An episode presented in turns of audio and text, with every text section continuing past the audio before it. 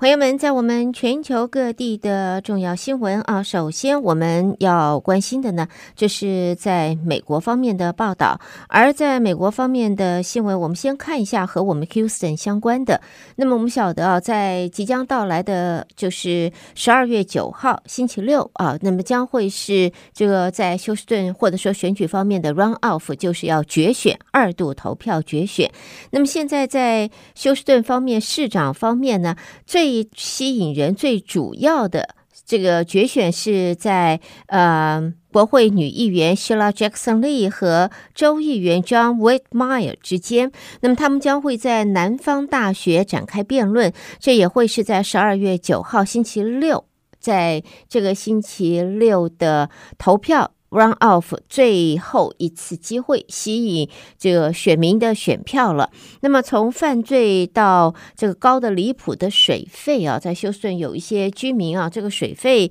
可是吓人的，吓到人了。所以呢，从犯罪的一直到这个高的离谱的水费，再由城市的财政，包括了再到公共交通，他们两个人都要提出不同的观点，也希望呢借的这个呃讨论呢。可以为自己那么增加这个选票的机会，所以呢，在十二月九号投票前呢，那么他们两位呢，这一个辩论呢，将会是。的非常非常吸引大家的。好，接着我们再来看其他方面美国新闻。我们看一下，在这个财务财经方面啊，经济学家伊朗艾呃伊尔艾朗他说，联准会已经完成升息，但是呢，在美国的公债和股市显然已经涨过头了。他强调的是，投资人预期在明年经济成长减缓，虽然并没有错，但是目前市场所反映的却是经济发生衰退时才会出现的降息的幅度。伊尔艾朗在接受访问时，他就说，他相信 Fed 已经完成升息，但是他并不认为这就等于是情况就如市场所预期的。他提出警告，他警告 Fed 与市场之间的沟通出了问题，他们。仍然还是有信誉方面的这个考量。伊尔艾朗在前一天接受访问时也说，目前市场的这个拥抱美国经济啊，这种那么热情的拥抱将会半软不硬的来着陆，也就是硬着陆不会，软着陆也不完全了。那么他认为投资人的热情可能现在已经过头了，也表示在当前金融情势大为宽松的同时。Fed 的主席鲍威尔还是强调政策转向降息的时机不成熟，这也表示 Fed 不会为市场的降息猜测来做任何的背书。在近最近，美国的金融市场高度预期明年 Fed 会降息，已经使得公债的殖利率急剧往下降。十年期殖利率十月时曾一度冲破百分之五，现在只有百分之四点三。美国的股市也。因此而连连上涨，S&P 五百的指数十一月份呢是劲扬了百分之九。那么 S M 现在标普全球平等公司啊，那么也说在股市跟债市方面双双大涨，也使得金融情势大为的宽松，达到足以使 Fed 可能必须要再度升息的这个程度了。好，关心完了，在美国的这个经济的走向，我们再看的呢，这个是关于在哈马斯，美国官员啊，在昨天就说，加萨休战协议为什么会破裂？冤有头债有主啊，总要找到原因。现在说呢，有部分的原因就是因为巴勒斯坦伊斯兰组织哈马斯不希望以色列女性人质获释后揭露他们所遭受的待遇。在美国和卡达的斡旋下，以色列在上个月暂停在哈萨的攻势，来交换哈马斯释放十月七号突袭以色列时所挟持的大约两百四十名人质。以色列在这个月一号则说，由于哈马斯没有释放所有遭掳劫的女性人质，因此才会恢复在加萨的军事行动。美国国务院发言人米勒呢，则表示呢，在休战协议破裂，就是因为哈马斯不希望这些妇女谈论他们被俘虏期间发生在他们身上的遭遇。另外呢，在乌克兰方面呢。乌克兰在今年六月初展开了备受期待的大反攻，受到了严重的挫折。在乌克兰和俄罗斯的战事陷入了漫长的泥道，而在媒体方面的一篇调查报告则披露一些以前并没有揭露的内幕，呃，乃至乌克呃乌克兰和美国双方将失利相互归咎对方错估或者是误判。在现在呢，呃，可以看到媒体说呢，这个乌克兰大反攻啊，现在失利的之后呢，美国和乌克兰彼此相互归咎，就是因为对方误判情势所造成的。另外呢，在现在，白宫的预算主任则在昨天也致信美国国会领袖，表示切断资金和武器供应将会迫使乌克兰在战场上屈服，也会让俄罗斯的胜算增加。那么，在拜登政府是在十月份曾经向美国国会申请将近一千零六十亿美元，用于乌克兰还有以色列以和美国的边境安全，但是在众院拥有略为多数的共和党人否决了这一个议案。参院多数派民主党的领袖舒默也在昨天晚上说，乌克兰总统泽伦斯基受邀在今天星期二要通过视频向参议员致辞。这是一个闭门会议，将会围绕如果没有后续资金可能带来的风险，而美国国家安全官员也将会再度的呃与会。好，另外呢，我们在这里呢也看到这个间谍案啊，在昨天才看到美国司法部宣布逮捕前美国驻玻利维亚的大使，控告他替古巴担任间谍，而不是一点时间，可是长达四十年，而且还详述这一名直指美国为敌人的嫌犯，他的惊人的背叛。和他的这个内幕，美国司法部长贾兰德他公布对前驻玻利维亚大使呃罗查的各项指控。这一名曾经是白宫最高国家安全和外交事务决策机构国家安全会议议员的人士，现在罗查被控利用他自己政府职位替古巴进行针对美国的秘密情报搜集任务。针对七十三岁罗查的各项指控，除了外国特工介入美国政府层级最高、时间最久的渗透者之一，也因此被揭发了。罗查原本是来自哥伦比亚，后来入籍美国，涉嫌在一九八一年开始担任古巴情报总局卧底探员，协助哈瓦那当局，那么持续从事间谍活动，而且还一直到现在。贾兰德则说，罗查在这个月一号在佛罗里达州迈阿密被逮捕，并且说，由于罗查先前曾经与乔装成古巴特工的美国联调局探员深谈，美国方面也因此得知了许多的内幕。好，接着我们再来看呢，在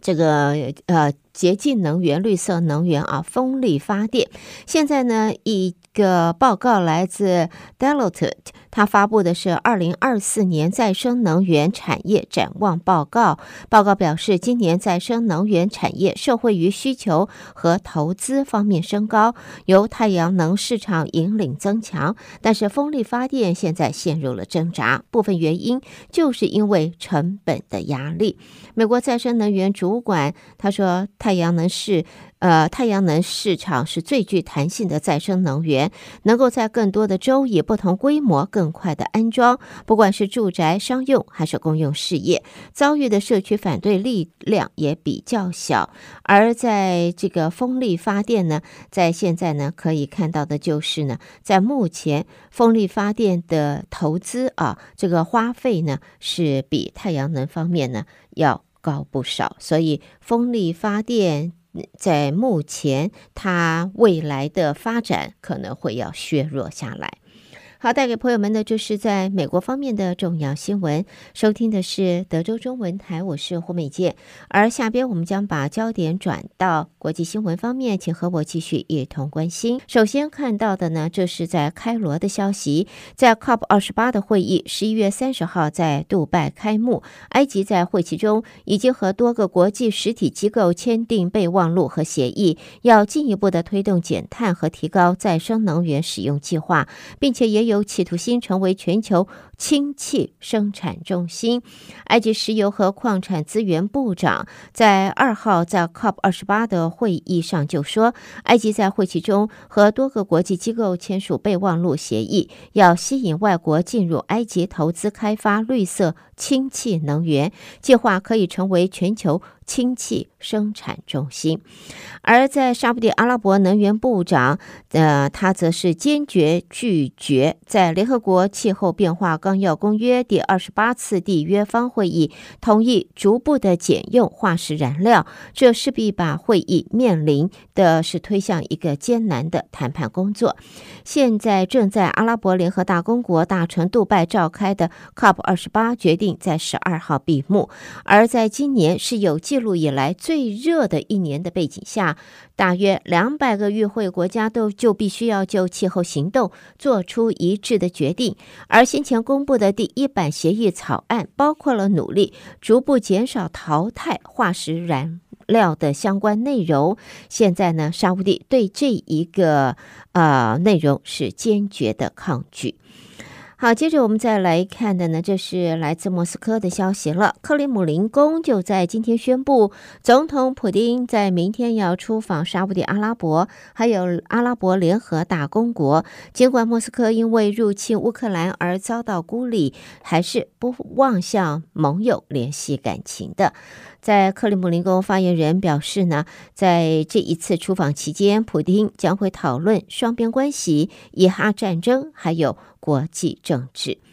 接着我们再来看的，这是伦敦的报道。选情告急的英国保守党政府在昨天公布了一系列的这一个措施，目的则是要。打击人数创高的这个移民的情形，这个议题预料也会是明年大选的关键战场。英国宣布要提高技术工人签证的最低工资门槛，并且阻止海外护理以及社会照护人员把他们的家属也带入英国。首相苏纳克。办公室说，这些提案是有史以来对合法移民最为严厉的打击。但是，批评人士则说，这会损害面临人员短缺的国民保健署。移民将会成为最迟必须在二零二五年一月举行的英国全国选举的关键议题。目前，在英国选情对主要反对党工党是有利的。好，接着我们再看一下啊，这个亚洲的消息。有数据显示，亚洲由二零一五年起，洁净能源发电量增加和削减化石燃料使用的速度，比北美还有欧洲都要快。而西方虽然力求汰除燃煤，却还是大幅的转向燃气发电。增加风力和太阳能等洁净能源，能够有效地减少碳排放，因应气候变迁是当前普遍共识。COP 二十八联合国气候大会，它的议程里，以美国和欧盟为首的一百一十八个国家承诺，要在二零三零年底将全球再生能源发电量增加到目前三倍。不过呢，数据则显示呢。清洁能源发电的占比，亚洲的增幅现在快过欧美。最后，我们看到日本米其林轮胎公司今天公布二零二四东京米其林指南，十二家餐厅现在获得最高评价的三星，三十三家获得两星，还有一百三十八家获得米其林一颗星，总计呢一共一百八十三家。在现在，日本米其林轮胎公司是由二零二四年度开始新增了精选餐厅，主要刊登在那些虽然没有名列比的比登推荐，但是啊、米其林想要推荐给消费者的餐厅，朋友们可以去参考一下。好，这是在国际方面的新闻。朋友们收听的是德州中文台，我是胡美健。美国和国际新闻之后，我们要在这稍微休息一下，稍后我们再和您一同关心来自两岸方面的重要消息。我们来关心下边就是中国方面的消息。先从中国的经济开始，来自上海的报道，在今年的前十一个月，中国地方政府发行债券总额达人民币九点一四兆元，其中一半用于偿还，整体发债金额不但创下同期新高，更是超过去年全年的发债规模。在报道中说，数据显示，今年中国地方政府发债加速幅度啊往上增加，主要是因为再融资债券规模大增。而再融资呃再融资债券规模增加的原因，一个就是地方政府到期债券本这个本金预计达到三点六兆元。左右，而地方的财政压力还是大，需要扩大再融资债券的发行，借新的还旧的。另一个则是为了防范地方政府债务的风险，中国财政部允许地方政府发行特殊再融资债券，希望借此延长债券赎回的期限，来降低财政风险。另外，中国十一月份财新服务业的 PMI 为五十一点五，创九呃九个月来新高纪录。专家则说呢，这也释放出消费者支出稳定成长、工业生产活动改善、市场信心上升等讯息。不过，就业恶化的情况现在仍然有待改善。在服务业供需同步扩张，就业情况恶化。十一月服务业就业指数现在跌破了五十的临界点，这也是今年二月服务业就业指数下降以来的第一次。而在国际信用平等等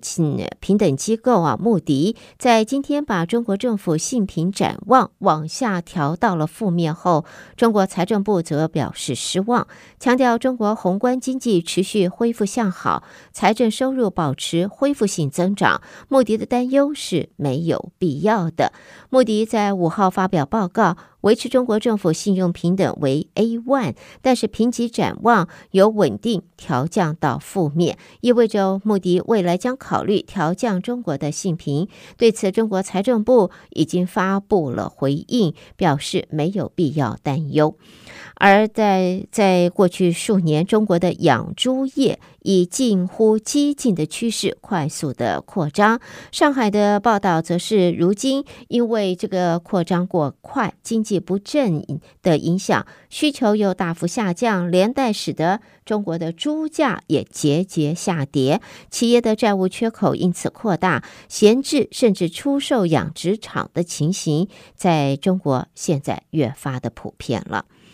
好，下边我们看到北京的报道，中国外交部长王毅在今天前往美国驻中国大使馆悼唁已故美国国务卿季辛吉。王毅表示，希望美国方面和中国方面相向而行，多做多做有利于增进了解和加强合作的事情，以实际行动来维护中美关系的稳定和改善态势。他也说，季辛吉是中国人民的老朋友，多年来季辛吉始终。客观友善看待中国的发展，坚信中美两个大国也应该必须和平共处，善于从中美的不同中找到共同点和合作机遇，体现了作为外交家、战略家和政治家的远见卓识。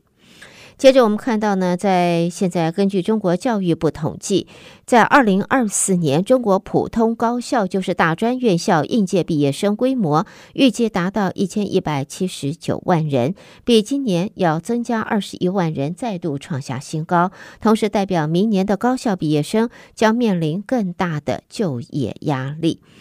好，我们接着呢也看一下哈，中欧峰会七号在北京揭幕。那么，在现在媒体则说，包括了国际特赦、人权观察等国际人权组织，在峰会揭幕前夕敦促欧盟要处理在中国当局危害人类以及侵犯人权的行为，不能够再以一切照旧的心态来走下去了。好，朋友们，这就是带给大家在中国方面的重要新闻。您听的是德州中文台，我是胡美杰。在下边焦点转台湾方面，台北新闻主播接棒为大家播报，我们一同关心。德州的听众朋友您好，我是央广主播张旭华。在台湾的消息方面，蔡英文总统今天出席中科院民雄航太暨无人机院区开工动土典礼。他表示，三年前就已经设下目标，要让嘉义成为全国无人机发展最完整的聚落。去年亚洲无人机 AI 创新应用研发中心揭牌，今天则是民雄航太暨无人机院区开工，正一步步落实目标。未来的嘉义将是亚洲无人机重镇。总统说。今天我们所在的院区，未来完工以后将会进行无人机的新创量产，那也有助于加速军用无人机的研发生产，有效提升我们国家的不对称战力。另外，亚创中心距离这里只有三十分钟的车程，是我们针对中小型商用无人机进行研发跟测试的重要的基地。而在义竹乡呢，我们也将新建起降跑道，作为大型无人载具的测试场地哦。总统指出，航太与无人机产业都是六大核心战略产业着重的发展目标，相关部会都在积极推动，包括经济部将在亚创中心成立无人机产业发展推动办公室。国防部也持续推动军用商规无人机，结合国内业者的力量，准备军民通用的关键技术，发展国机国造，在台湾建立完整的产业链。台湾民主实验室举办中国影响力网络年会，会长吴钊燮应邀在开幕招待会发表演讲。吴钊燮表示，台湾站在对抗威权扩张最前线，每天都面临中国的压迫及灰色地带战术。台湾不仅是中国恐吓与政治恫吓的持续目标，也被用来作为认知作战的实验对象。吴钊燮指出，台湾将于明年初举行总统与立委选举，中国又以复合手段对准我开放社会，利用军事威胁、经济压迫、假讯息、非法金流等做法，试图影响民主选举结果。他说：“This interference intensifies as election draws near, creating social distrust and divisions.” To undermine Taiwan's democratic system, we should not let authoritarian China get its way and then get away with it, whether in Taiwan or anywhere else. To counter this threat, our government has established cross-agency mechanism for reporting, verifying, and rapidly clarifying disinformation. We have strengthened policy communication within various sectors of society And work to enhance public media literacy. 除了公务部门外，吴钊燮强调公私协力的重要性，包括台湾民主实验室在内的许多非政府组织都在致力协助公民社会建构对抗虚假与恶意讯息的能力和韧性。中选会今天审定通过第十六任总统、副总统选举候选人资格。中选会将于十二月十一号办理候选人姓名号次抽签，并于十二月十五号公告候选人名单。以上就是今天的台湾重点新闻，谢谢收听。